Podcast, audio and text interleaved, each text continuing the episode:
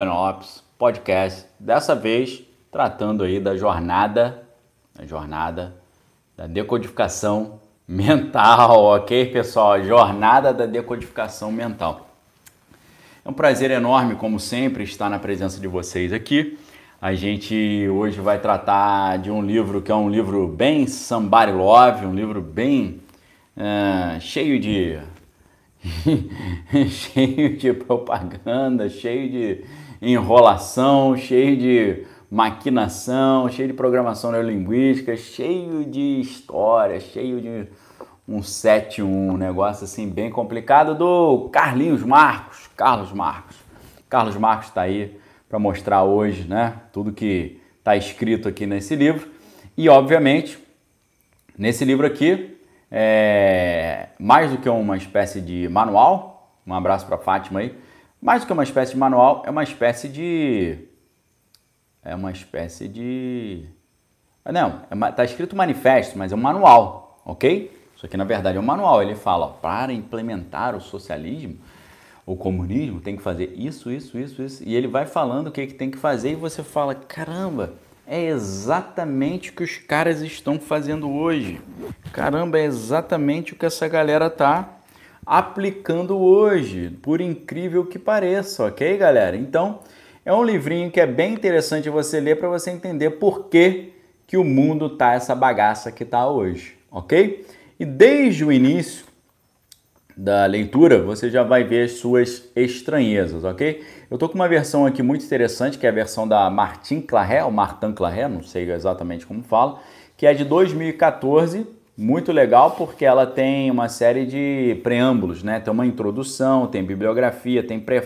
tem os vários prefácios, né? Prefácio à edição alemã, prefácio à edição russa, prefácio à edição polonesa e tal. E aí lá na página 107 começa, né? Começa o, o livro efetivamente, ok?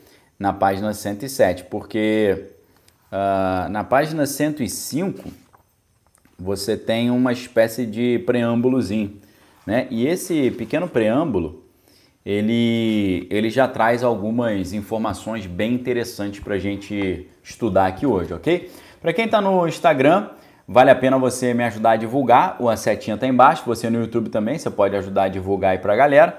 E eu quero lembrar vocês que, obviamente, as inscrições para o Clube de Leitura da Ana Lopes estão abertas, a minha esposa a Bárbara já está aí no, no YouTube com vocês. Vou pedir para ela botar o link aí para vocês, para quem quiser já se inscrever. A gente deve terminar as inscrições nesse fim de semana agora, então quem quer aproveitar, aproveita logo, pegar o largar, se der mole, vai ficar na pista aí, vai perder a oportunidade. Esse clube de leitura desse ano, essa é a última oportunidade. Pegou agora, pegou, não pegou, já era, ok? Você só tem até esse fim de semana para se inscrever. Se não se inscrever no Clube de Leitura da Ana Lopes 2022, acabou, não tem outra opção, vocês podem podem ficar tranquilos, tá? Que é isso que está valendo. São 12 livros, os 12 livros que a gente vai estudar estão na promoção ali de Black Friday. Ah, eu quero lembrar vocês, pessoal, que a pedido de vocês, tá? A pedido de vocês, os meus livros também eu consegui botar agora em preço de Black Friday, tá? Vou pedir para minha esposa botar aí no YouTube o link para vocês também, da promoção da livraria. Os meus livros agora, acho que comprando os dois, está saindo com 50% de desconto. Preço de Black Friday, tá? E comprando separadamente, eu creio que eles estão com 45% de desconto. Vou conferir aqui, ó. Comprando os dois juntos, você vai pagar com 52% de desconto. Comprando separado, 45. Então, o meu livro está saindo por 18 reais e o esse aqui está saindo por 38 no desconto, 45%. Comprando os dois, 52% de desconto, ok? De 103 reais por 49, tá? Vocês pediram, e eu entreguei para vocês, ok? Agora, os livros do, do Clube de Leitura, eles estão saindo com até 58% de desconto, que é um negócio que você não vê em lugar nenhum, ok? Então vamos lá dar uma olhada aqui no que o Carlinhos Marcos escreveu nesse troço aqui. Deixa eu acender uma luzinha aqui para ficar o negócio ficar mais fácil aqui na minha leitura. Então olha só como é que o cidadão começa o livro. Um fantasma ronda a Europa, o fantasma do comunismo. Todas as potências da velha Europa uniram-se em uma santa aliança contra esse fantasma. O Papa, o Czar, Metternich, Guizot e os radicais franceses, os policiais alemães. É assim que começa. O cara tá falando, ó, um, um, um fantasma ronda Europa.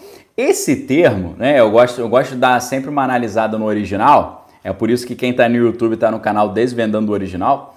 Desvendando o Original veio de desvendar a Bíblia no texto original. A Bíblia foi escrita o Antigo Testamento em grego, o Novo Testamento, é, o Antigo Testamento em hebraico, perdão, Novo Testamento em grego.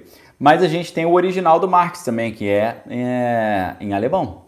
E eu fui olhar no original, né? Quando ele fala um fantasma, eu pensei, cara, será que ele falou fantasma mesmo ou esse foi um recurso literário do tradutor? Não, ele está falando mesmo, né? Ele usou a ele usou a expressão Gespenst, né, que é fantasma mesmo. O que é interessante desse termo que Marx escolhe para começar o Manifesto do Partido Comunista é que Gespenst em alemão, que é fantasma, vem de Gespenst, que significa ilusão ou tentação, e vem de Spanani, também em alemão, que significa iludir ou atrair. Então ele, ele colocou o termo muito certo, ele col colocou o termo muito bem aplicado. Por que, que ele está dizendo fantasma ronda Europa? Esse fantasma está cheio de tentações, de ilusões e está querendo iludir e atrair os incautos, atrair os jovens, que tal, estão naquela historinha, então aquele pessoal que está no que tá no somebody love da vida, né, que está pensando assim, ó oh, céus, ó oh, vida, né, eu sou eu sou o Robin Hood, né, vou tirar dos ricos e dar para os pobres, aqueles jovens assim que não pagam conta, né, eles são iludidos por essas coisas todas, a tentação, a ilusão, né, invadir, atrair, termo perfeito que ele usou, né? E aí uh, ele fala assim, o comunismo ele já é reconhecido como uma força por todas as potências europeias, né? E aí ele vai dizer, já é hora de os comunistas apresentarem abertamente as suas opiniões, seus objetivos, as suas tendências perante todo mundo, opondo à lenda do fantasma o manifesto do próprio partido. Né? Então você vê aqui que ele, ele vai chamar o comunismo de uma força. Né? O comunismo é reconhecido como uma força. Essa palavra alemã para força também é muito interessante, que é a palavra Macht, né? Ah, que é, hoje, na verdade, não é nem Macht, né? é uma Allmacht, é uma quase que uma, uma força onipresente, tá certo? Uma força que está em todos os lugares. Então, hoje você tem o comunismo como uma Macht, ou seja, como uma força que hoje virou uma Allmacht, né? uma, quase uma força onipresente que está em tudo quanto é lugar, né? E é interessante que nesse, nessa, nesse parágrafo, né, o comunismo já é conhecido como uma força por todas as potências, né? Potências também, é, é, o termo alemão Mächten tem a mesma origem ali de Macht, né, que é força. E quando eu olhei isso aqui, ele falando sobre força, força, força, e eu vi a palavra Marta, né? Eu lembrei muito de um outro cara que falava um papo muito parecido com esse, que era o Friedrich Nietzsche. E o Nietzsche tinha um, um livro muito famoso chamado Wille zu Macht, né? ou seja, vontade de potência. Então é o que está aqui já no início. Primeiro, o comunismo como um fantasma, ou seja, tentação, ilusão, iludir, atrair, enganar. E aquela vontade de potência, vontade de dominar, vontade de, de a vontade de subjugar, ok? Porque é exatamente isso que você vai ver no decorrer da leitura. Quer ver? Acabou, acaba ali essa abertura. Logo em seguida, ele vai começar a parte 1, que é burgueses e proletários. Essa parte começa com a seguinte frase, que já é muito categórica: A história de todas as sociedades existentes até hoje é a história da luta de classes, ok? A história de todas as sociedades existentes até hoje é a história da luta de classes. Ou seja, para esse cara, a luta de classes é onipresente, ela está em todos os lugares e ele só enxerga o mundo a partir de lutas de classe. Ou seja, se você perguntar para Marx, Marx, qual é o resumo de toda a história da humanidade? Ele vai falar a luta de classes. Ok? Então esse cara ele é aficionado pela ideia de luta, ok? Você vai ver nessa primeira parte do livro dele, fazendo aquilo que antigamente eles chamavam de análise de conteúdo, análise de conteúdo via a recorrência lexical, ou seja, quantas vezes uma mesma palavra ela aparecia no texto. Nesse início aqui, você vai ver a palavra Kampf, que é a, é a palavra alemã para luta, em todo o livro é uma das palavras mais proeminentes do livro, mais presentes, mais constantes no livro, é a palavra luta, Kampf. Ou seja, esse cara vê luta em tudo. Então ele só sabe olhar para o mundo vendo lutas. E onde ele não vê lutas, ele inventa lutas, ok? Onde está todo mundo vivendo em paz, o que, que eles fazem? Eles fazem a separação entre o pai e o filho, entre o homem e a mulher, entre o rico e o pobre entre o, o time tal e o time Y. Então ele, eles são aficionados pela luta. Onde não há luta, eles instauram uma luta. Onde não há divisão, onde não há instabilidade, eles inventam. Porque se o algoritmo de análise sociológica deles é a luta, todo lugar que, que eles vão olhar, eles vão ter que ver luta. Ok? Então, quando ele fala de Klassenkampf né, em alemão, quando ele fala a história de todas as sociedades existentes até hoje, é a história da luta de classes. Klassenkampf, luta das classes. A palavra até Kampf é muito interessante nesse sentido, porque a palavra Kampf, que é luta, vem do latim campus, né? Por quê? As lutas geralmente eram feitas nos campos, né? E hoje é engraçado, né? Porque as universidades, elas são divididas em o plural de campus é campi, né? Porque está em latim. Então, em latim, o plural é com i no final. Quando você vê, então, que o Marx falando das, da luta de classe, a luta, né? Luta em alemão vem de campus, que é o campo, porque as lutas aconteciam nos campos abertos, né? Você imagina aquele estilo de luta tradicional, né? Antigo. E, curiosamente, fazendo um trocadilho aqui com vocês, a, hoje a luta não é mais no, no campo, a luta agora é no campo, campus universitário, né? Hoje a luta é no campus, ou nos campi universitário. Ali se tornou o local onde essa luta é retroalimentada, gerida, né, incentivada e reproduzida, ok? E quando você olha uh, essa alienação né, universitária, você entende. Eles transformaram o espaço universitário no espaço de Klassenkampf, de luta de classe, de preparação para essa luta. E aí, quando você olha essa visão de Marx sobre a história da humanidade, você vê que é uma visão bem simplista, né? Porque toda, toda a história da humanidade é luta de classe. O, o Freud perguntaria, caro Marx, onde, onde se encontra o impulso sexual nisso? Né? Porque para Freud tudo era libido, né? tudo é um impulso sexual. A construção da personalidade do filho é pelo complexo de Édipo, ou seja, ele tem uma paixão uh, inconclusiva pela mãe, né, inconclusa. A filha, ela tem o complexo de, Eletri, de Ele, Electra, né, só que é uma paixão pelo pai e tal. Então, o, o, por um lado, o cara tarado, ele vê libido em tudo. Por outro lado, um cara mercenário, ele vê luta de classe em tudo, né? Então, uh, o Slavoj, uh, Slavoj Žižek, até no livro Mais Sublime dos Histéricos, ele faz essa relação entre psicanálise e capitalismo, né? É curioso que ele não faz a relação entre psicanálise e comunismo, assim como Gilles Deleuze e Félix Guattari não fazem a conexão entre sociedade do, controle e capitalismo. Eh, só, só fazem, perdão, sociedade do controle e capitalismo, não fazem a relação entre sociedade do controle e comunismo, que é a maior obsessão que esses caras têm, que é o controle, né?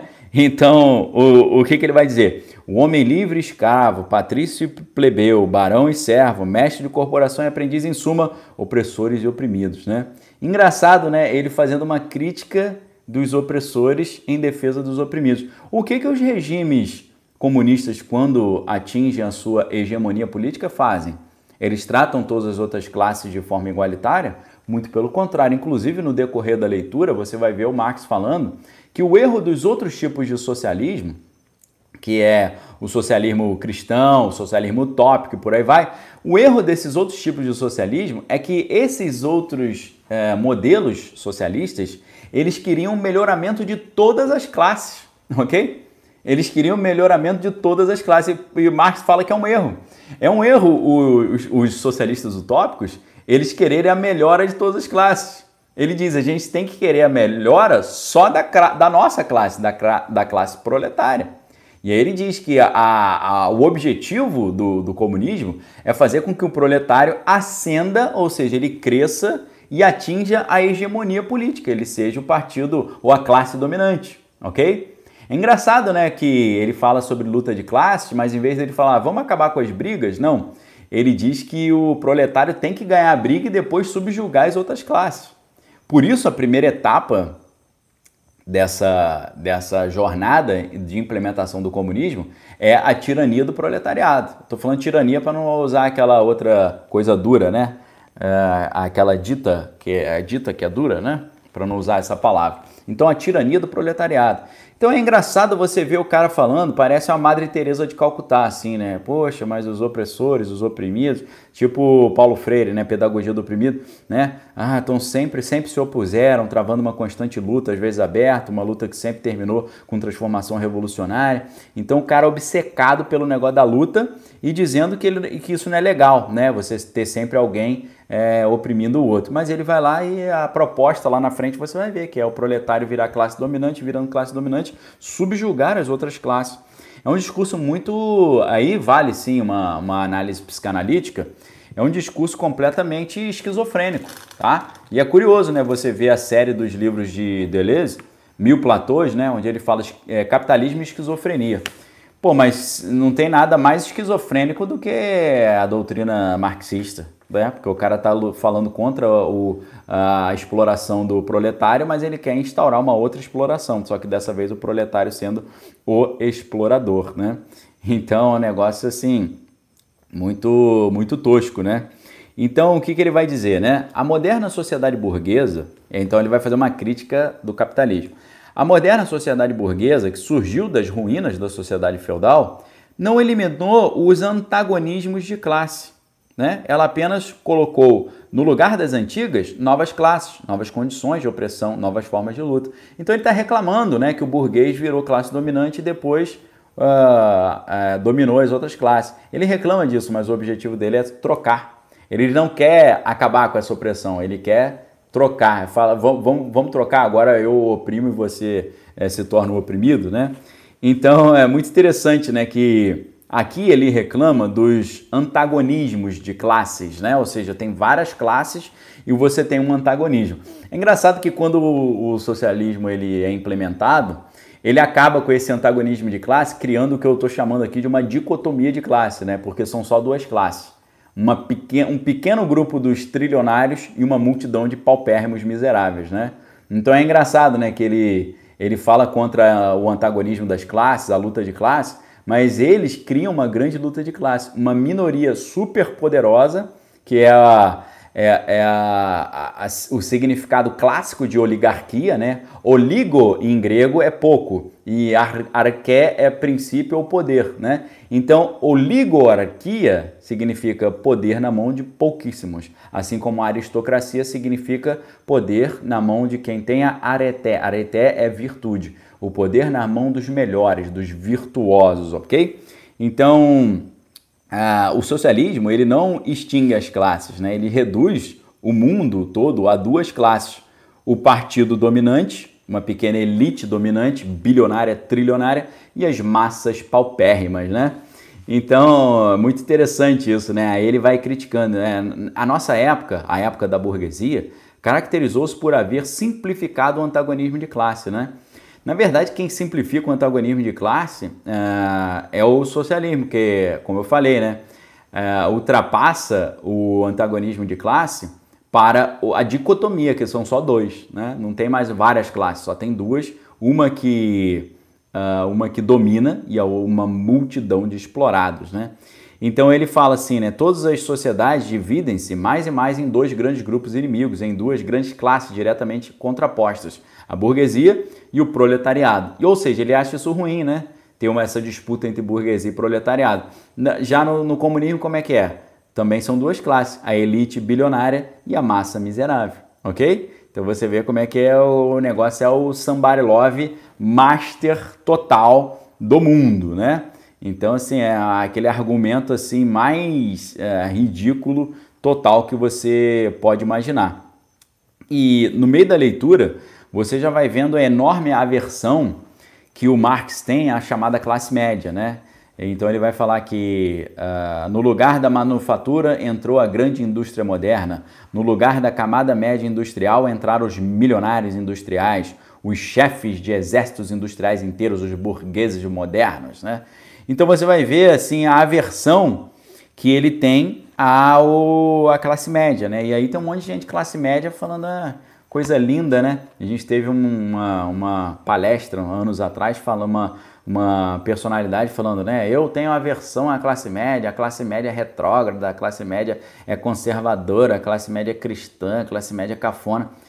É, é, e, e eles estão pedindo voto da classe média. Eles querem o quê? Aí você fala assim, tá bom, se eu não gosto de classe média, sua proposta é o quê? Todo mundo ficar rico? Não, é todo mundo ficar paupérrimo. Todo mundo não ficar na, na miséria total, ok? Então, é isso que é interessante, né? Uh, então, só a palavra burguesia, né, vem de Borg, que significa cidade ou lugar fortificado, né, e burgo, por exemplo, em alemão, e vem de Borges, significa morador da cidade. Então, o burguês, é, em tese, é o morador da cidade, né, só falando sobre a, a etimologia, né. Então, aí o Marx ele vai fazer uma grande história do, da exploração das classes dominantes pela classe dominada, é, da classe dominada pela classe dominante. Só que o que o comunismo faz é, em vez de terminar com essa, essa exploração, só faz ela ficar mais horrível ainda, né? só faz ela ficar mais intensa, mais grotesca. E aí ele vai falar: o poder do Estado moderno é apenas uma comissão que administra os negócios comuns de toda a classe burguesa. Né? Ou seja, o poder do Estado contemporâneo é, é o, o poder né, no, no socialismo, o poder do Estado socialista é uma comissão que administra os negócios de toda a classe socialista dominante, né? a classe elitizada que domina. Né? Então, assim, é, é, você pode falar, Daniel, por que você escolheu esse livro? Porque você precisa entender por que, que o mundo está do jeito que está, é do jeito que é, por causa disso. E é uma leitura completamente maluca, né? totalmente contraditória. E aí ele vai criticar o feudalismo, né? Falando que o senhor feudal explorava o camponês e tal. Aí você fala que legal, né? Ainda bem que lá na, na União Soviética nunca teve isso, venezuelanos nunca viram isso, cubanos também não, uh, os coreanos também não e tal, né? Então ele vai, uh, ele vai falar, né? A exploração burguesa é uma exploração aberta, né? Evidente. E aí eu falo, é, e a exploração, a exploração socialista ela é cínica, né? Ela é fingida ela é dissimulada, né? Então é muito incrível, né? Ele fala assim: a burguesa despiu de sua auréola sagrada todas as atividades até agora consideradas veneráveis, né? E com piedoso recato. A burguesia transformou o médico, o jurista, o padre, o poeta, o homem da ciência e seu trabalhador em assalariado, um trabalhador remunerado. E aí eu digo, pelo menos eles tinham salário, né? É, é diferente do que a gente vê em países que tentam fazer essa doideira aqui virar uma realidade, né? E aí você vai ver ele dizendo que a burguesia é revolucionária, ele tentando associar a burguesia com a revolução, né? Então, o que ele diz, ele vai dizer que a proposta do socialismo é, na verdade, ser uma resistência contra a revolução burguesa, ok? Então, ele coloca o socialismo como uma espécie de contra-revolução, né? E ele diz assim: a burguesia não pode existir sem revolucionar continuamente os instrumentos de produção, portanto, as relações de produção, bem como o conjunto das relações sociais. Aí eu pergunto para o Marx, né? E o socialismo pode existir sem isso? O socialismo não está sempre se reinventando, sempre mudando de proposta, falando, não, agora a gente defende o trabalhador da fábrica, não, agora a gente defende o trabalhador à margem da sociedade, não, agora a gente defende os grupos sem expressão, sem voz na sua. Cada hora defende uma coisa, cada hora tem uma plataforma, um negócio totalmente uh, assim, Frankenstein, né? maleável e tal. Então, é, inclusive aqui a gente enxerga quase que um insight para o Antônio Gramsci, né? porque ele está falando que a burguesia não deixa de existir sem revolucionar continuamente os instrumentos de produção. É o que o Gramsci vai tentar fazer, trabalhando depois em cima do, dos subentendidos, né? do, uh, dos preconcebidos, do senso comum, da cultura como um todo. Né? Então, uh, claro, né? a, a a proposta de Gramsci é criar uma revolução cultural por meio de uma revolução, uma revolução social por meio de uma revolução cultural. E aí ele vai dizer né, que a burguesia ela é, ela é iconoclasta, né? E aí para criticar a burguesia ele chega ao ponto até de defender o sagrado. Você acredita? Ele vai reclamar que a burguesia uh, profanou o sagrado, ok? A burguesia profanou o sagrado. Você viu o que aconteceu lá no, no estado do Paraná essa semana, né? Então ele vai dizer a burguesia ela ocupa todo o globo terrestre, né? impelida pela necessidade de permanente ampliação de venda dos seus produtos. E o comunismo não tem pretensão global, não? Não tem pretensão internacional? Ele vai reclamar que o, o, a burguesia tenta dominar o mundo. Aí você fala, pô, mas o, o cara cria um negócio chamado Internacional Socialista, Socialismo Internacional, né? E, e você vê que eles estão sempre é, querendo instaurar esse, essa, esse movimento internacional no final, quando ele diz é, trabalhadores do mundo todo univos, né? Tá bem, tá bem claro, né? E aí a gente sabe, aqui ele diz, né? Qual é a necessidade que impele o avanço global do, da burguesia? Qual é a necessidade?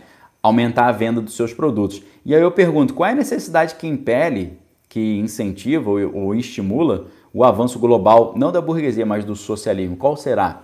Qual será que é? Se é uma, é uma motivação demoníaca, o que, que é? Né? Então, uh, a gente lembra né, que em época de, em época de, de disputa né, para cargo público, esses caras aqui que se dizem ateus acabam indo até a missas e a igrejas, né? É curioso, né? Esse pessoal tem uma, uma conversão assim momentânea. Então, ah, o, que o, o que o Marx. O, isso aqui é uma, uma choradeira só. Ele, tá, ele vai reclamando que a burguesia derrubou os estados nacionais. Aí você vê um total assim, é, coitadismo, né? Che, chega da pena que ele fala assim. Uh, no lugar das velhas necessidades satisfeitas pela produção local, entram novas, que reclamam sua satisfação com os produtos mais distantes países e dos climas mais variados, no lugar da simplicidade do isolamento local e nacional, entra o intercâmbio multilateral. Ele acha isso tudo ruim, tá? você fica quase chorando aqui com pena da, ó, como acabou, né, aquela simplicidade das velhas cidadezinhas pequenas e tal. Então ele vai falar dessas velhas necessidades e das novas necessidades. Isso é interessante. Eu não tenho aqui na, na estante esse livro, mas uh, quando Marx vai fazer uma análise mais aprofundada do Capital, né, no, no seu famoso livro Das Capital, né, O Capital, lembrando que cap, capital vem do latim capta, que significa cabeça, né? Renda per capita, renda por cabeça. Então, quando Marx faz uma análise do capital, e eu, eu reconheço sem melindre nenhum, a análise que Marx faz do capital é brilhante, ele faz uma análise brilhante, é muito interessante. Você aprende muito sobre o, o que é o capitalismo lendo o Capital do Marx.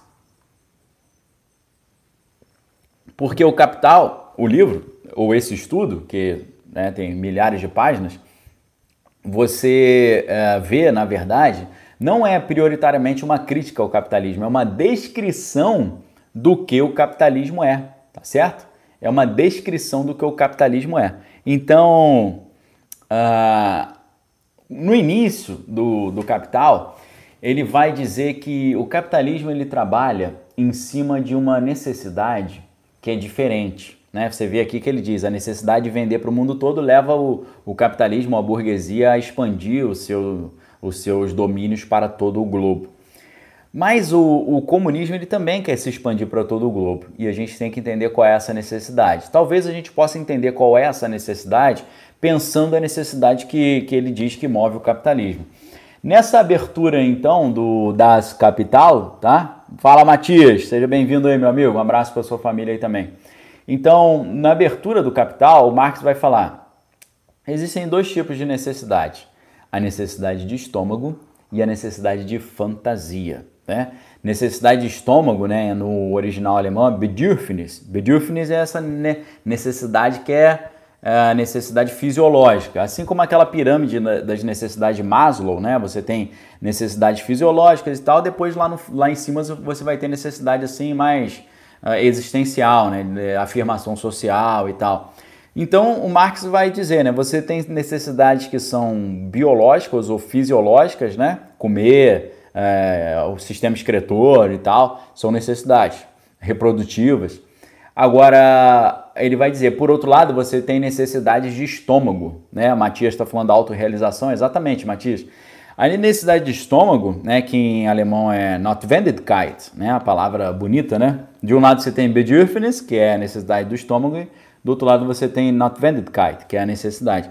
A necessidade de fantasia, é, eu vou dar um exemplo meio tosco para vocês. Um, algo que já era trabalhado por Hegel na, na, fenomenologia do espírito, nessa obra importante do, do Hegel, ele já entrava um pouco nessa, nessa questão. Né? Uh, a necessidade do estômago é a comida. Agora, Você pode encarar essa necessidade de fantasia de algumas maneiras. Uma coisa é você falar, estou com fome, preciso comer. Outra coisa é você falar, quero comer no McDonald's, ok? Quero comer no McDonald's. Ou você fala, hoje eu quero comer comida japonesa. Isso é uma necessidade de fantasia, tá? É uma coisa que é criada. Não é necessidade de comer, você quer comer aquela comida daquele jeito, com aquele sabor, com aquilo ali, e tem todo um, um, um fetiche por trás disso. E Marx vai falar sobre o fetichismo da mercadoria, que aí é papo para outro momento. Então, Marx vai dizer que o capitalismo ele, ele trabalha jogando necessidades de fantasia em cima de necessidades uh, do estômago, tá? Então, assim, o McDonald's ele vai tentar te atrair a satisfazer a sua necessidade do estômago com aquele fast food.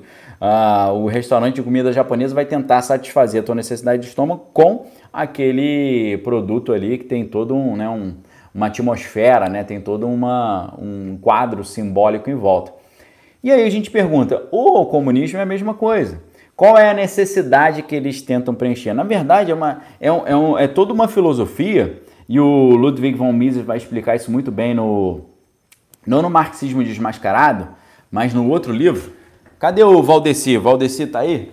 Valdeci tá na área aí com a gente? Cadê o outro livro ali do, do Mises? Será que eu tô, tô enxergando ele direito aqui? Nesse outro livro, você vai entender essa necessidade que move o comunista, né? Por que, que ele quer levar o comunismo para o mundo todo? Pô, não tá aqui no negócio? Não é esse aqui não. Cadê? Ué. Tinha que estar tá aqui, poxa. Ou ele tá aqui? Pô, deu uma zebrinha agora, hein? Era pra estar tá ali. Não tem problema não. É, é, eu, vou, eu vou citar o livro para vocês. É porque é livro fino, às vezes é difícil de achar. Ah, o Ludwig von Mises ele explica muito bem isso no livro A Mentalidade Anticapitalista. E sabe o que, que ele vai falar? Ele vai falar assim: sabe por que as pessoas é, às vezes não gostam do capitalismo? Porque o capitalismo é a recompensa pelo mérito pessoal. Por isso que o pessoal fala tanto contra a meritologia, né? Ou meritocracia, perdão. É, comunista não gosta de meritocracia, porque ele acha que meritocracia é, é sinônimo de comunismo. O que está por trás disso então? O Ludwig von Mises, na mentalidade anticapitalista, ele vai dizer o seguinte: sabe aquele, aquele pai de família fracassado, aquele cara que é meio preguiçoso, que ele é incompetente, que ele não é, não é bom no seu, no seu ofício? E ele olha olha para o vizinho, o vizinho é bem sucedido, e ele fica revoltado com aquilo, né? E a esposa fala: Poxa, por que, que a gente não é bem sucedido igual o vizinho? Então fica enchendo o saco do marido, fracassado, mal sucedido, preguiçoso e ruim de jogo, né? Então, ela é, o Ludwig vai dizer que a mentalidade anticapitalista é essa mentalidade do fracassado que fica ressentido quando o outro está prosperando entendeu? Por isso que eles odeiam a meritocracia. Ele não quer, eles não querem que quem tem mérito cresça. Eles querem que você impeça o cara que tem mérito de crescer, para ficar todo mundo ferrado igual, tá certo? Ferrado igual. Todo mundo ferrado igual. Então, o a gente pergunta, já nesse início aqui, eu vou dar um spoiler do que eu ia falar lá na frente, mas já nesse início aqui do nosso estudo de hoje, a gente vê o Marx falando, né? O problema de toda a humanidade é que existem classes diferentes e essas classes ficam lutando. Aí você fala para Marx, qual é a solução então para isso? Ele fala, é, a solução é acabar com as classes, é não ter classe.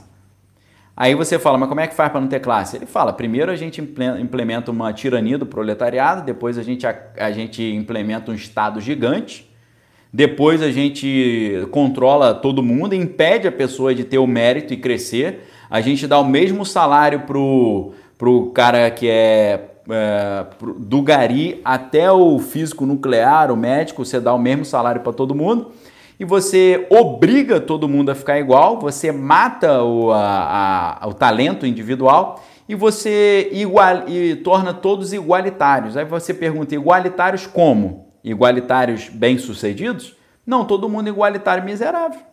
Entendeu? É exatamente isso. Acabou, a gente não precisa nem, nem ler mais o Manifesto do Partido Comunista. É isso. Ah, o problema da humanidade é que tem muitas classes. Ah, como é que resolve? A gente acaba com as classes. Aí como é que faz para acabar com a classe? A gente obriga todo mundo a ficar miserável. No final das contas é isso, pessoal. No final das contas, é exatamente. Você fala, pô, não é possível, ok? É isso, ok? É simplesmente isso. É a, é a necessidade do ressentimento. É a necessidade de não ver o outro bem. Se você vê o outro bem e se sente mal, cresça também né? Fique bem, use o. Em vez de você ter inveja do outro, use isso como um incentivo para crescer. Não, eles querem que ninguém possa ficar bem, né? E você vê hoje, você, ó, com isso que eu falei agora para vocês, você vai entender perfeitamente um detalhe, né? Lá na Suécia, lá na Suécia, é claro que a Suécia é um país de tradição cristã, né? É claro que antigamente não era, era um país que adorava Odin, Thor, fazia sacrifícios humanos para esses deuses, mas é, depois da, da cristianização, né, o, a Suécia virou um país cristão, né? Você tem muitas correntes protestantes importantes na Suécia, na Dinamarca, na Noruega, né, na, na Finlândia, em toda a Escandinávia. Então, numa, numa escola na Suécia, tinha 99% de alunos cristãos e um aluno que não era cristão. Eu nem vou falar qual, qual confissão de fé que ele professava, né? Então, uh, o que, que aconteceu?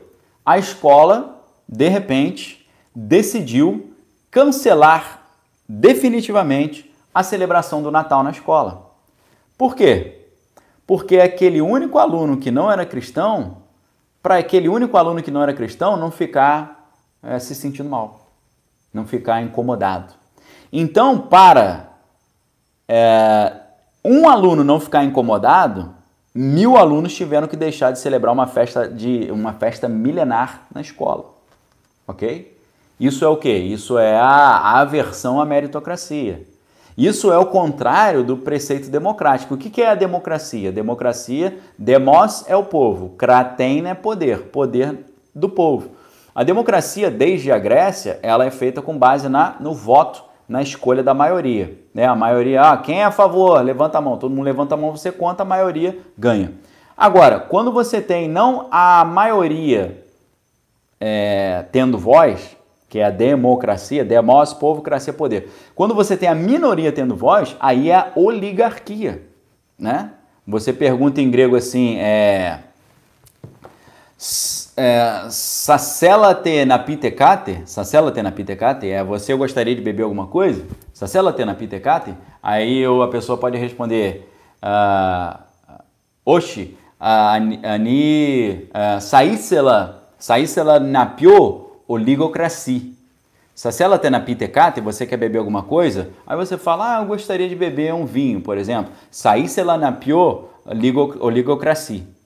Então, oligo é pouco. Eu gostaria de beber um pouco de vinho. Então, oligo em grego é pouco. Demos é povo, oligo é pouco. Democracia, poder na mão do povo, a maioria votando. Poder na mão, poder na mão do poder na mão de poucos, oligarquia. Não tem, ah, quem está votando? Ah, eu estou votando aqui. É, vamos contar. Quem tá, quem é a favor, levanta a mão e tal. Não, não tem nada disso, ok? Não vota. A minoria escolhe o futuro e acabou. Já era, tá certo? E é, é, é por que, que o mundo é assim hoje? Por causa disso. É assim que começa isso, tá certo?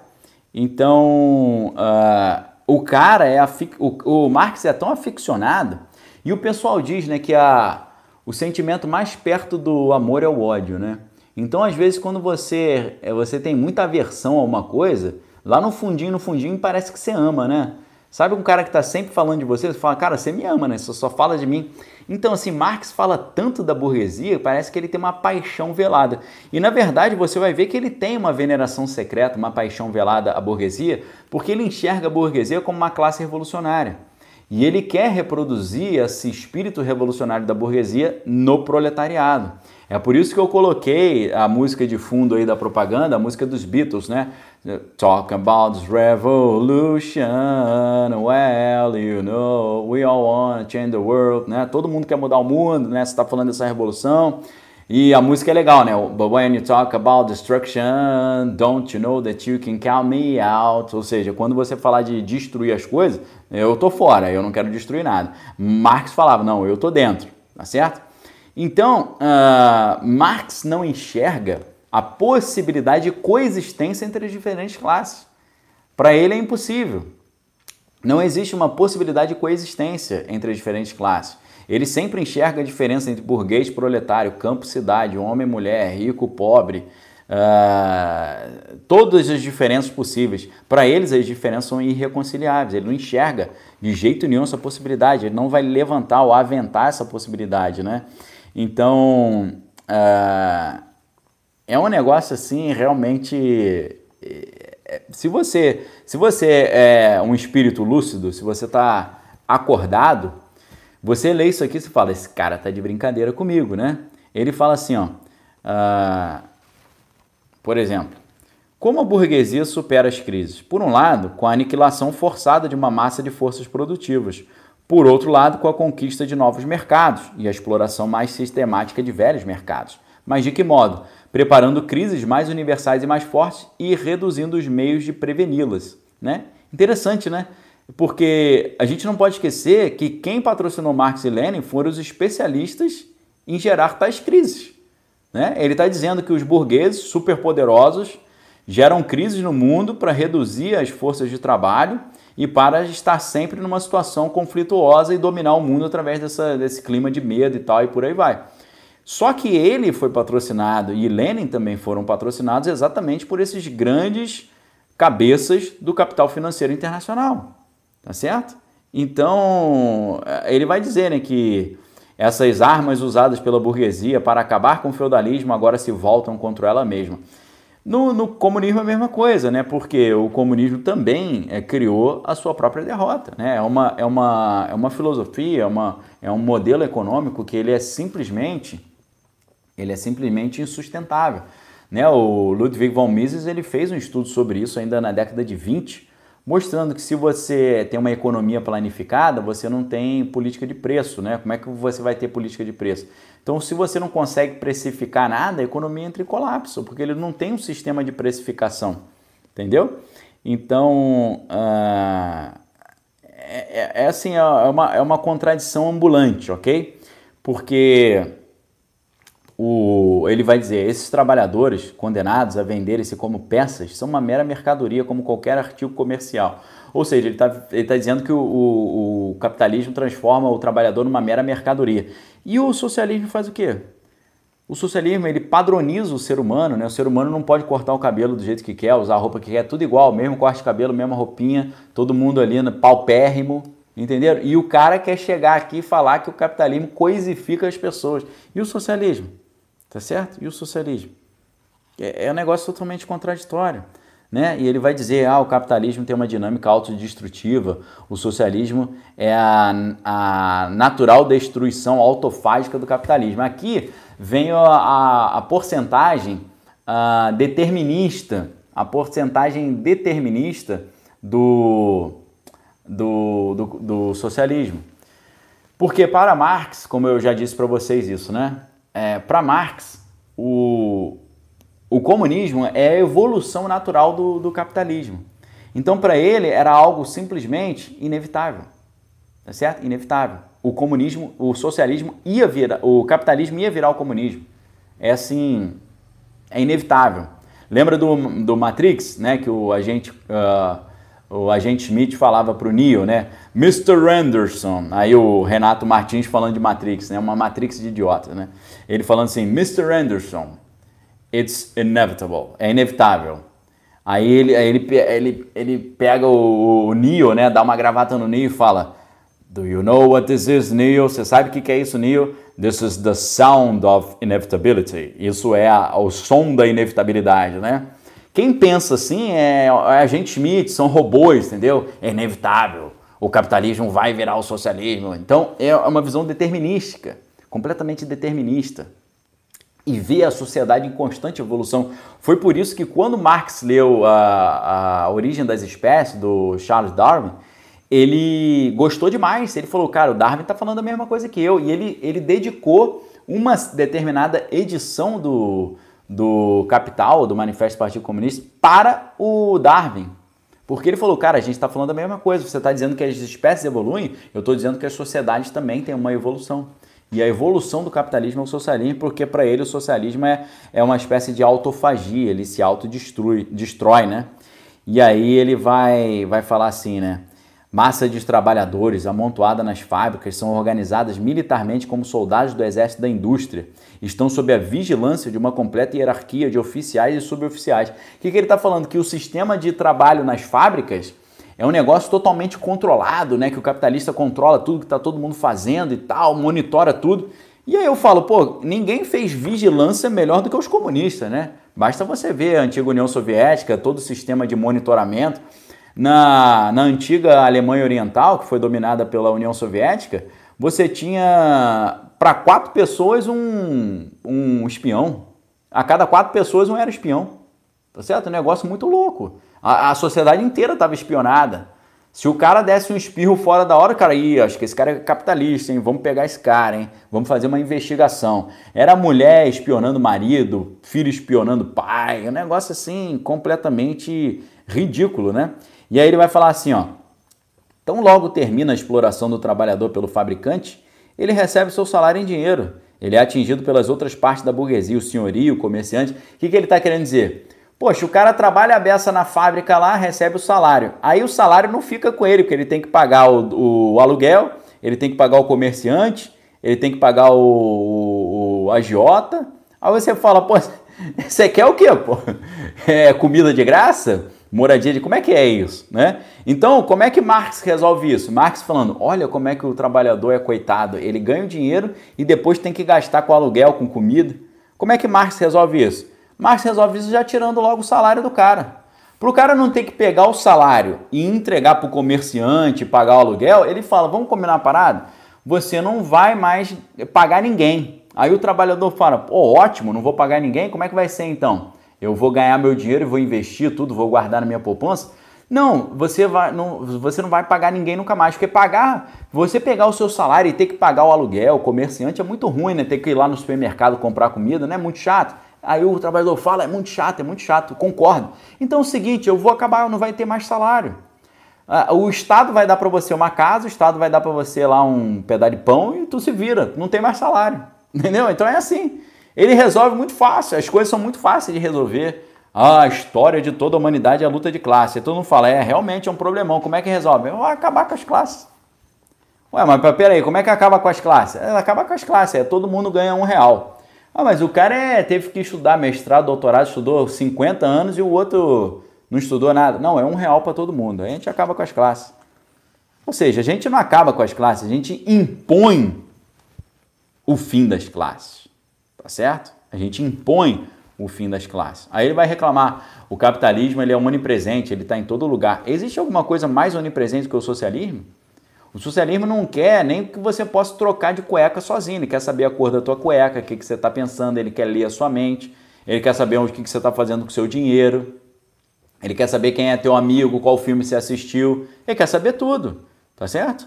E aí ele vai dizer: o proletário atravessa diversos estágios no seu desenvolvimento e a sua luta é contra a burguesia. Começa na sua própria existência. Ou seja, mais uma vez ele mete a palavra Kampf, ou seja, a palavra luta. Né? Então uh, você vê aqui uma, uma, um certo, uma certa saudade do primitivismo. Né? Você vê que ele, ele quer uma sociedade sem Estado. Né? O, como, o socialismo é a transição do capitalismo para o comunismo. O comunismo é uma sociedade sem Estado, sem classe, sem nada. É quase que um retorno a uma vida tribal, né? uma vida completamente tribal. Né? E ele vai reclamar dessa onipresença do, do capitalismo. A onipresença do socialismo é muito maior. Hoje o socialismo está nas grandes empresas, na publicidade, na televisão, na internet, no smartphone, na faculdade, no grupo de amigos, na academia, ele está em todo lugar onde você vai, o cara está com essa mentalidade ali, né? Então, aí ele reclama, né, que o, o, a burguesia homogeneizou o mundo. Pô, vai reclamar da burguesia disso? Ninguém, nada homogeneiza mais do que o comunismo. A própria proposta do comunismo é acabar com as classes, é todo mundo ficar igual. Aí mais uma vez você pergunta, igual como? Igual bem? Não, igual todo quebrado, paupérrimo, né? É um negócio, é uma piada, né? Olha o que, que ele vai falar aqui. A crescente concorrência da burguesia entre si e as crises comerciais resultam disso. Resultantes disso, torna o salário do trabalhador cada vez mais precário. O Marx está reclamando que o salário do trabalhador é baixo. Você acredita nisso? O cara que depois levou as pessoas a botar um real para todo mundo, independente da, do, da qualidade do trabalho que está sendo feito. É uma piada, tá certo? É uma piada. E então ele vai falar sobre consciência. Olha o que, que ele vai dizer. Mas no desenvolvimento da indústria, não apenas o proletariado se multiplica, se aglomera em grandes massas, torna-se cada vez mais consciente da sua força que cresce. Né? Então, para Marx, consciência é você trocar uma alienação capitalista por outra alienação. Entendeu? Então, uh, o que, que ele vai dizer, né? Olha só, de tempos em tempos os trabalhadores vencem, mas apenas provisoriamente. O verdadeiro resultado das suas lutas não é o êxito imediato, mas a união cada vez mais ampla dos trabalhadores. Ela é favorecida pelos crescentes meios de comunicação. Que, que o Marx está dizendo? Que os meios de comunicação facilitam a luta comunista, porque esclarecem o trabalhador. Mal saberia ele que sim, os meios de comunicação tradicionais são grandes veículos de disseminação da visão de mundo marxista, mas mal sabia ele que os novos meios de comunicação, as redes sociais, a internet, seriam o, o, seu fim, porque a verdade chegaria às pessoas por meio das redes sociais, não é, não é verdade? A gente está aqui numa rede social falando exatamente isso, né? Então ele vai dizer né, que o, os proletários devem se aproveitar das divisões da burguesia entre si mesma. Olha só, os proletários têm que aproveitar a divisão da burguesia, a divisão interna, ou seja, aquele velho princípio divide et impera, ou seja, dividir para enfraquecer, enfraquecer para dominar. Eles fazem tudo com a, com a malícia, ok? A Bíblia fala: sede simples para fazer o bem, e, e sede sábios para fazer o bem, e simples para fazer o mal. Eles fazem exatamente o contrário. Sejam ignorantes para fazer o bem, sejam muito ardilosos para fazer o mal. Por isso que um quadro de referência do, do, socialismo é claro que é Lúcifer. Lúcifer é o sagaz que quis enganar todo mundo, quis enganar até Deus, né? O protótipo do, do revolucionário, né? Marx, é, uh, Lúcifer como o primeiro revolucionário celestial. Então ele é o pai de todos os revolucionários. É claro, isso aqui é uma, uma filosofia luciférica na alma, ok? Então o que, que ele fala? Ó, de modo geral, as colisões da velha sociedade favorecem de diversas maneiras o processo de desenvolvimento do proletariado, ou seja, as brigas entre os capitalistas favorecem o desenvolvimento do proletariado. O que, que ele está anunciando aqui? O método dialético, né? o método tese-antítese igual síntese, né? ou seja, um preceito também do Império Romano muito antigo, ordo ab caos, a ordem a partir do caos, uma nova ordem a partir do caos. Você pega uma situação instaura o caos em cima daquela situação e daquele caos você instaura uma nova ordem. Essa nova ordem é o, a ordem em que o proletário tem a hegemonia, tá certo? A hegemonia. Então você vê Marx apontando assim uma ideia totalmente caduca de evolucionismo social, uma ideia que um filósofo Herbert Spencer criou muitos anos atrás, né, que uh, uma sociedade é mais evoluída que a outra. Hoje Hoje, se você falar isso, né, os marxistas falam que é absurdo você falar que uma sociedade é melhor que a outra. Marx falava isso. Marx era totalmente impregnado pelo evolucionismo social e um evolucionismo social determinista, que é muito pior ainda, ok? Então, a, a leitura realmente, você vê aqui o Marx reclamando do baixo salário do trabalhador, né? E aqui, pessoal, a, na página 122 dessa edição, eu estou com a edição Manifesto do Partido Comunista da Martin Claret, 2014, página 122. Na página 122 você tem uma parte muito importante, que é a parte onde Marx vai fazer a crítica do proletário lumpen, ou do lumpen proletariado. Uh, o que, é o lumpen proletariado? Lumpen proletariado é o trabalhador uh, à margem da sociedade. É a mulher que trabalha com a, os prazeres da carne, é o agiota, é o cara que trabalha na criminalidade, né, fazendo os seus, seus rolos lá, então, olha o que, que Marx vai dizer. O lumpen proletariado, essa putrefação passiva das camadas mais baixas da velha sociedade, esporadicamente pode ser colocado em movimento por uma revolução proletária, mas suas condições de vida, mas por suas condições de vida, está predisposto a deixar-se vender pelas atividades re reacionárias. Sabe o que, que Marx está dizendo? Que o pessoal mais simples, o pessoal sem morador, ah, as pessoas sem, sem casa, que moram nas ruas, são pessoas que podem até ser usadas, podem até ser usadas para uma revolução comunista, mas eles são muito vulneráveis a, ser, a venderem a si mesmo para as atividades mais reacionárias. Olha a crítica que ele faz ao Lupen. E por incrível que pareça, o que aconteceu no decorrer da história ah, da evolução do marxismo, né? O marxismo ele começa então com uma defesa do proletariado. O que, que é o proletariado? Né? É claro que o proletariado ficou conhecido como o trabalhador de fábrica, né? o trabalhador fabril. Mas a palavra proletariado ela vem de prole, né? E você pensa, qual é a relação entre trabalhador de fábrica e prole? Na época da revolução, uh, da revolução industrial na Inglaterra, né, onde eles criaram as grandes máquinas e as máquinas eram máquinas de fábricas de tecido, né, fabricavam tecidos. Aí teve aquele negócio da expropriação dos campos, né? Quem estudou a história da Inglaterra vai lembrar disso, quem estudou a, história da revolução industrial eles expulsam os camponeses porque eles precisam tirar os camponeses para botar um monte de ovelha ali para ter mais uh, tecido, né, para matéria-prima para os tecidos. Então esse mundo de camponeses que foi expulso dos campos vão para as cidades, nas cidades viram ali pessoas né, de rua e tal. E esses caras são convidados a trabalhar nas fábricas, né? Só que as máquinas eram muito grandes e muitas vezes acontecia da máquina emperrar. E a máquina emperrava às vezes porque uma peça quebrava, ou a máquina emperrava porque os trabalhadores pegavam os seus sapatos ali com sola de madeira e jogavam o sapato dentro da máquina.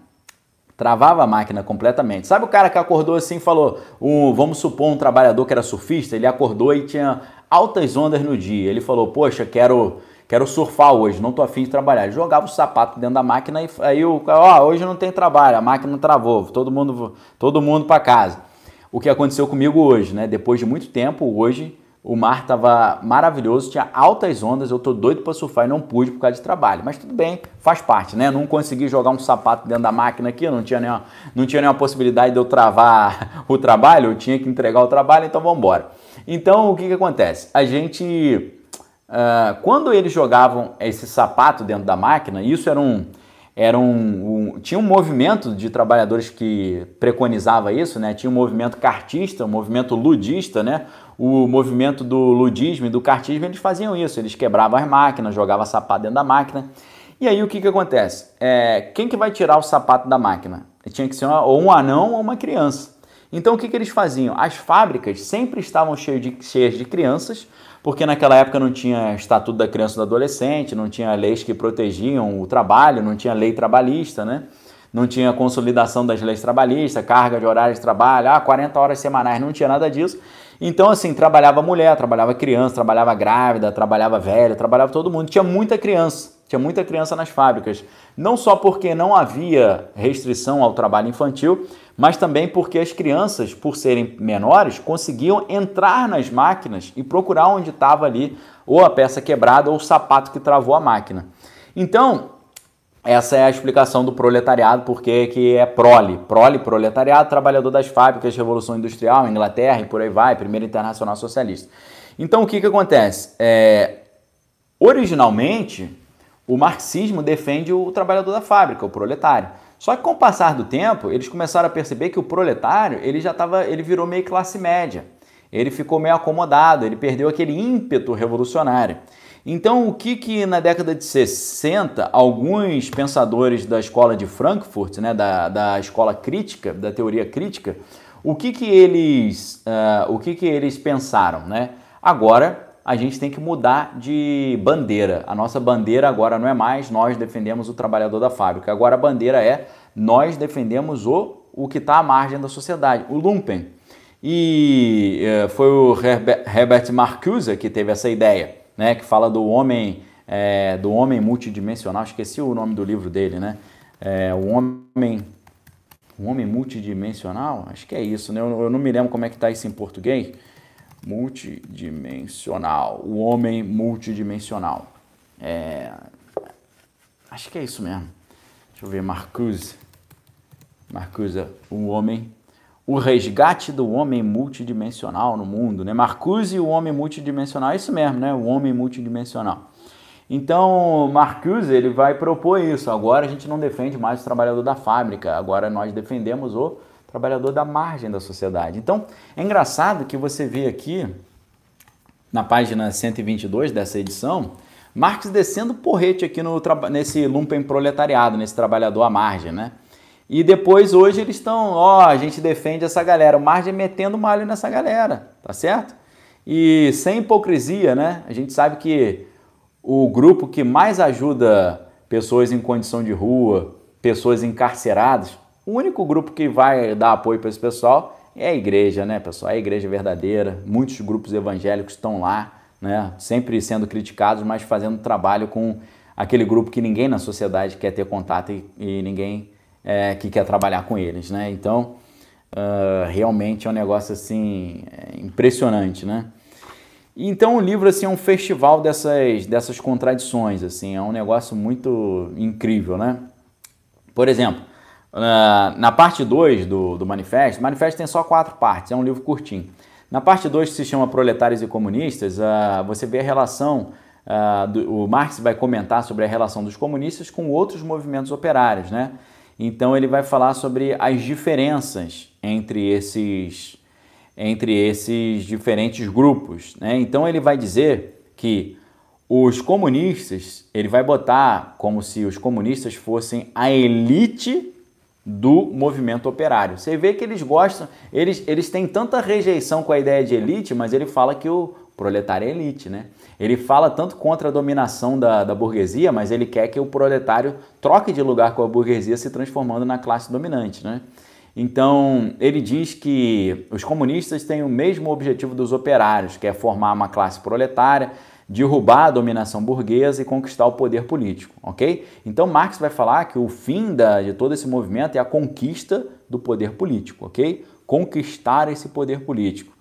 E você vai ver ele começando a falar nesse, nessa segunda parte, ou nesse segundo capítulo, sobre a supressão da propriedade privada, né? Porque como é que você faz acabar com a, com a luta de classe? Você acaba com as classes. Para acabar com as classes, ninguém pode ser dono de propriedade privada de nada. Você não vai ser dono de nada. Né? E você será feliz. Você não terá nada, você será feliz. Tudo que você quiser, você vai alugar, entre, será entregue na porta da sua casa por um drone. Lembra dessa frase? É complicado, né? Então, uh, ele vai falar, vai começar a falar sobre essa, essa questão da propriedade, né? E aí ele começa a falar contra a propriedade pessoal e a favor da propriedade social, tá certo? Então ele vai dizer que o capitalista ele tem uma posição pessoal que gera uma posição social. Se você retira dele a propriedade privada, ele não consegue fazer essa ascensão. É você impedir os outros de crescer, né? É tipo aquela menina bonita da escola que todo mundo tem inveja dela e todo mundo quer, quer aniquilá-la, quer cancelá-la. É exatamente isso. É aquela história ninguém taca pedra em árvore que não dá fruto, é isso. Né? Vê um cara crescendo e bate aquele, aquela síndrome luciférica, aquela inveja lá do poço do inferno e quer impedir o cara de crescer, né? Então, uh, ele vai falar, olha só, ele, ele diz o seguinte, vejamos o trabalho assalariado. O preço médio do trabalho assalariado é o mínimo do salário, quer dizer, é a soma dos viveres necessários para manter o trabalhador enquanto está vivo. Ele está reclamando do salário mínimo. Tá? No socialismo, o salário é o quê? O salário é abaixo do mínimo para mantê-lo vivo. Ele diz que no capitalismo, o... ele diz que no capitalismo o trabalhador recebe só o elementar para ele poder comer. E no socialismo e no comunismo, ele recebe abaixo do que ele precisa para comer morre de fome. Então, assim, é uma, é uma contradição muito louca, entendeu? Ah, aí ele vai fazer um monte de crítica, né, da classe dominante, não sei o quê. Então, aí ele fala, né, na sociedade burguesa, o, tra o trabalho vivo é apenas um meio para aumentar o trabalho acumulado. Na sociedade comunista, o trabalho, o trabalho acumulado é apenas um meio para ampliar, enriquecer e apoiar a vida do trabalhador. Enriquecer a vida do trabalhador. Enriquecer a vida do trabalhador. É um negócio muito contraditório, entendeu? Então você vê assim: nós queremos apenas suprimir o caráter miserável dessa apropriação que faz com que o trabalhador viva apenas para aumentar o capital e só viva tal como exige o interesse da classe dominante. Ele reclama né, que a classe dominante faz com que o trabalhador aumente o seu próprio capital. Mas o cara recebe o salário dele, tem o emprego dele, tem garantia dele, não tem? Tem consolidação de lei trabalhista. Aí você pergunta, qual é a solução então? A solução que Marx vai oferecer é trocar a classe dominante por outra muito mais exploradora. É interessante isso, né? Então ele vai dizer, o capitalismo propõe uma falsa liberdade. O capitalismo propõe uma falsa liberdade. E no comunismo é uma liberdade verdadeira? Você não pode nem progredir, porra. Você não pode nem ser bem sucedido, porra. Entendeu? É um negócio muito louco. É muito louco, tá certo? É muita doideira, muita doideira. E ele fala assim: Admitis então que, como pessoa, vós entendeis ninguém mais que o burguês, o proprietário burguês, E essa pessoa, sem dúvida, tem que ser eliminada. Olha só, ele está falando para eliminar a pessoa burguesa. Aí você fala, por que, que hoje tem essa cultura do cancelamento, né? Por que, que hoje eles querem eliminar? Por que, que hoje eles falam, você, você, você não é tolerante, por isso que eu tenho que te, te cancelar. Mas você fala, pô, mas será que você não está sendo intolerante também? Então essa ideia de eliminar aquele que, que não pensa como eu, tá aqui, tá certo? Então, uh, aí ele vai começar a falar de supressão, né? Alegou-se com a supressão da propriedade privada cessaria toda atividade e se propagaria uma preguiça generalizada. Então eles estão dizendo que se não tivesse propriedade privada e tudo, todo mundo ganhasse tudo de mão beijada, haveria uma preguiça generalizada. Mas exatamente, né? uma previsão certeira, né? Se não fosse o chicote do, do socialismo, porque o socialismo, se você não fizer o que ele manda, vai, o, o, negócio esquenta nas tuas costas aí, né? Então, assim, é realmente é, é incrível, porque você, ele fala assim, a ideia interesseira pela qual transformar as vossas relações de produção, ou seja, ele vai dizer capitalismo é muito interesseiro, tá sempre querendo ganhar dinheiro nas costas dos outros. É engraçado, né, que o capitalismo é interesseiro, é maldoso, não sei o quê, e o comunismo é lindo, maravilhoso, é, é melhor que a Madre Teresa de Calcutá, né? Teve gente aí que falou recentemente, eu sou o cara mais santo do mundo, né? Então, no comunismo, você lendo, você lendo o, o Manifesto do Partido Comunista, você vê, pô, o comunismo é Todo mundo, todas as ideias são puras e nobres, ok? Todas as ideias são puras e nobres, ok? Então, assim, é um negócio muito doido. Vai falar que a, a família do burguês acaba naturalmente com o fim desse seu complemento e ambos desaparecem com o desaparecimento do capital. Então, o cara começa a falar que a família é algo negativo, né? Eles falam, vocês acusam que a gente quer acabar com a família, né? Nada disso, né? A nossa intenção não é essa. Então, assim, é, realmente é, é um, é um negócio cômico, é cômico, é tragicômico, tá certo? Realmente é um negócio super cômico aqui. Então, uh, olha só, ele vai dizer, ah, vocês dizem, né, que a gente quer eliminar as ideias, as verdades eternas, a religião e a moral, em vez de configurá-las de novo e tal. Uh, que, que acusação é essa, né? A história de toda a sociedade até hoje se move em antagonismo de classe que assumiram formas diferentes em diferentes épocas. Ou seja, o que, que ele está dizendo? A gente não quer acabar com a verdade, com a família, com a religião e com a moral. A gente só quer mudar. Como mudar, né? Não é o que ele vai dizer no final do livro, porque no final ele vai dizer que o objetivo do comunismo é derrubada abrupta de toda a classe, a ordem vigente, ok? Então vocês vão ver que, na verdade, um alvo de transformação, o que, que eles querem mudar? A ideia de verdades eternas, a ideia de religião e a ideia de moral, ok? Só que ele vai apresentar de forma clara aqui o seguinte: a revolução comunista é a ruptura mais radical com todas as relações de propriedade, ou seja, comunismo é ruptura, tá bom? E ele vai falar, ah, mas a exploração capitalista e tal, mas é, assim, eles são santos, né? E aí a gente chega numa das partes assim mais contundentes, onde ele vai tratar dos 10 passos para a implementação do comunismo, que está na página 136 dessa, dessa edição. Mas eu preciso preciso ler o que está um pouquinho antes para vocês sentirem o, o, tamanho da bronca aqui. Olha o que, que ele vai dizer, prestem bem atenção. O proletariado usa, usará a sua superioridade política. Superioridade. Pô, achei que todo mundo era igual, né? Superioridade. O proletariado, o proletariado usará a sua superioridade política para arrancar pouco a pouco todo o capital da burguesia. Olha só, o proletário vai usar sua superioridade política para arrancar pouco a pouco o capital da burguesia. Ou seja, impostos progressivos, atuação de forma sorrateira. Sempre mais impostos, mais impostos, mais impostos para quê? Tirar a força da classe média, enfraquecer a burguesia, fortalecer o Estado para que os trabalhadores comandando o Estado possam eliminar pouco a pouco a burguesia para centralizar todos os instrumentos de produção nas mãos do Estado, ou seja, o proletariado organizado como classe dominante. O, que, que, que você está vendo aqui nesse parágrafo? Tirar todos os recursos da classe média, da burguesia, burguesia, né? A, a, baixa, a classe média baixa é petit bourgeoisie, como os franceses falavam, burguesia baixa. Você, a classe média é a burguesia clássica.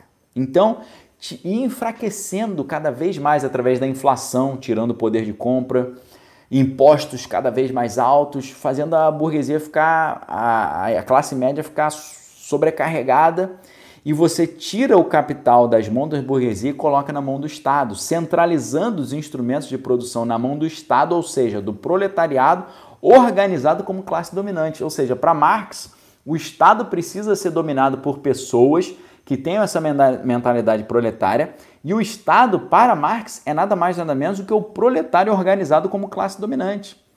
Aí você fala, eu achei que Marx era contra esse negócio de classe dominante. Mas não. O que Marx quer é que o trabalhador deixe de ser classe inferior e se torne classe dominante e a classe média vire a classe uh, explorada. E já é. Você vê que a classe média é a que produz e é a que paga todos os impostos, porque o bilionário não paga os impostos e o pobre também não paga, não paga luz, não paga nada, né? Você vê aquela, você vê sua conta de luz, vem um adicional do, dos gatos que rolam na luz. Então a classe média está pagando, tá pagando o gato da luz e o cara lá top de linha ele não paga luz porque ele tem um grande sistema de energia solar, né? Então ele vai dizer o seguinte, né? E fazer isso tudo para aumentar o mais rápido possível a massa das forças de produção.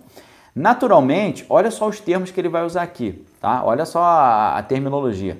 Naturalmente, isso só pode ocorrer no início por meio de intervenções despóticas no direito de propriedade. Como assim intervenções despóticas? É um plano assumidamente, pessoal, tirânico. Intervenções despóticas no direito de propriedade. Aí você fala, ah, agora eu entendi porque que esses caras amam um tiraninho, né? Amam uma tiraniazinha. Isso só pode ser feito por meio de intervenções despóticas. No direito de propriedade e nas relações de produção, isso é, por medidas que pareçam economicamente insuficientes e insustentáveis, mas que se superarão no desenrolar do movimento e são indispensáveis como meio para a transformação de todo o modo de produção. Essas medidas serão naturalmente diferentes segundo os países, porém, nos países mais avançados, as medidas a seguir podem ser aplicadas. Ou seja, Primeira medida: expropriação da propriedade fundiária e aplicação da renda da terra para a despesa do Estado. É o Estado virando todo poderoso e a classe média o, o, completamente esmagada pelo Estado. Segundo ponto, imposto progressivo forte. Imposto progressivo forte. Você acredita nisso? Imposto progressivo. Quando você ouve os caras falando sobre, né, o pessoal, os impostos altos atrapalham a vida do trabalhador, né? Aí você fala, ah, cara, esses caras realmente estão protegendo o trabalhador, né? Os impostos altos tiram o poder de compra do trabalhador. Os impostos altos oprimem o trabalhador e tal.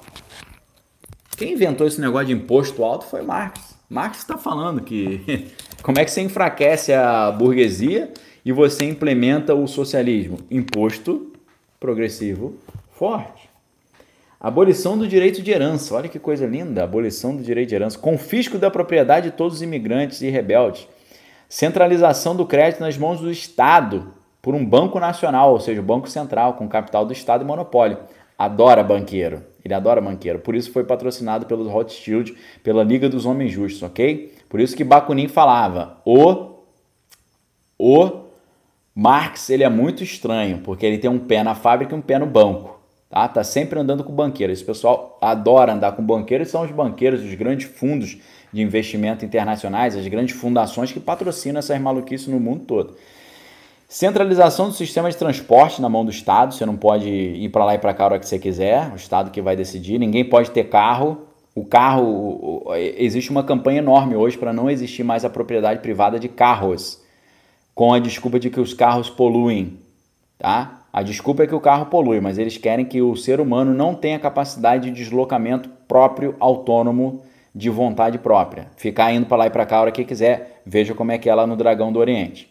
Aumento das fábricas nacionais, dos instrumentos de produção, cultivo e melhoramento da terra, seguindo o plano comum. Obrigação do trabalho para todos, organização de exércitos industriais, especialmente para a agricultura, unificação do trabalho agrícola e industrial, atuação para a superação gradual do antagonismo entre cidade e campo, educação pública e gratuita. Educação pública e gratuita é um dos meios para a implementação do comunismo, porque você vai, obviamente, doutrinar as crianças, ok? E aí, pessoal, a gente chega na parte 3 né, do livro, capítulo 3, Essas partes assim mais contundentes aí, aí a gente teria que ter um curso mais uh, consolidado. Mas eu vou pular para o final aqui para vocês verem como é que termina essa, esse livro maravilhoso. Termina assim, maravilhoso, estou sendo irônico, tá? Esse livro horroroso. Termina assim, ó. Uh, os comunistas se recusam a dissimular as suas opiniões e intenções. Eles declaram abertamente que seus objetivos só podem ser atingidos com a derrubada violenta de toda a ordem social existente. Que as classes dominantes tremam perante uma revolução comunista, nela os proletários não têm nada a perder a não ser os seus grilhões. Eles ainda têm um mundo a ganhar, proletários do mundo todo univos, ou seja, domínio global, socialismo internacional, plano conspiratório de dominação global. É isso que eles sempre quiseram e é isso que eles querem hoje ainda. Como é que eles fazem para dominar o mundo hoje? Instituições de abrangência global. O Grupo Mundial de não sei o que, Organização Internacional do Trabalho, Organização Mundial do Comércio, né? Organização das Nações Unidas, Organização não sei o que da Saúde, Organização Mundial. É assim, aquilo ali está tudo dominado pelos socialistas e eles dominam o mundo exatamente dessa forma, ok? Então, queridos, é por aí que vai o negócio. E aí eu te falo, é um livro nojento? É um livro nojento. Mas é uma leitura esclarecedora? É uma leitura muito esclarecedora, porque você consegue entender por que, que o mundo está desse jeitinho gostoso que ele está hoje. Você entende na hora. Por quê? Tá tudo nesse plano. Quer ver um outro livro que mostra para você de forma mais atualizada o plano? Porque eu disse para vocês, o manifesto não é meramente um manifesto, é um plano, é um manual. E você tem o outro aqui, ó, o comunista exposto. O que é o comunista exposto? É um agente do FBI que se infiltrou nas organizações comunistas dos Estados Unidos da década de 50 e uh, fez um catálogo de tudo que eles estavam querendo implementar. E tudo que eles estavam querendo implementar, eles já conquistaram. De mais de 40, são quantas, uh, quantas, quantos tópicos aqui? Eu não me lembro exatamente do, de quantos tópicos são da, acho que são 45 tópicos né, para implementação, 45 metas, né? 45 metas do movimento comunista. Todas elas já foram atingidas nas últimas décadas, menos uma. Só tem uma, ok? Então, esse livro aqui a gente vai estudar no Clube de Leitura da Lopes. O Idiota Dostoiévski. Dostoiévski sempre foi um grande crítico da, do comunismo incipiente na Rússia. A gente tem aqui outros livros também muito legais, né? Agora no mês de fevereiro a gente está estudando do Partido das Sombras ao Governo Clandestino, que é quem patrocina o comunismo mundo afora. A gente tem do Ludwig von Mises o Marxismo Desmascarado. Ou seja, nós iremos estudar isso aqui com grande profundidade, não só nesses livros, mas em clássicos também, como o Ponerologia Psicopatas no Poder, que vai tratar mais ou menos do mesmo assunto. Claro, 1984 vai falar de Ingsoc, socialismo inglês e o Meias Verdades Velhas Mentiras, que vai exatamente também na mesma linha. Um ex-especialista né, que, que prestava serviço para a KGB, o Anatoly Golitsyn explica né, o, como eles fazem essa dominação da mente e como a gente pode se proteger de todas essas estratégias de persuasão, manipulação, desvirtuamento, diversionismo e por aí vai, ok? E mais uma vez, lembro a vocês que esses livros estão com desconto de até 58%. Quem não adquirir até esse fim de semana vai se arrepender, porque não vai ter mais esse desconto desses livros. E os meus livros, a pedido de vocês, Manual de Sobrevivência do Conservador, Manual de Sobrevivência do Cristão no século XXI, estão comprando os dois com 52% de desconto, eu acho, e separadamente com 55, 45%. A Kelly Souza aí no YouTube está falando que já chegaram os livros. Que bom, Kelly, chegou rápido. Fala pra gente depois, tá bom? Então, queridos, é isso. Um enorme prazer ter essa conversa com vocês. Amanhã nós teremos uma, uma live de manhã sobre o, o filme 300. Lembra do filme 300? Sensacional. A gente vai tirar vários aspectos legais da história. Vamos comparar com o que está acontecendo com o mundo hoje também. Obrigado, Isa, falando que a aula foi maravilhosa. Profeta Geek falando, obrigado pelo ouro. Aula sensacional. E gratuito, né, pessoal? Quanto, quanto que a galera tá cobrando para dar uma aula dessa aí hoje? Todos os dias eu tô vindo aqui dar gratuitamente para vocês, ok?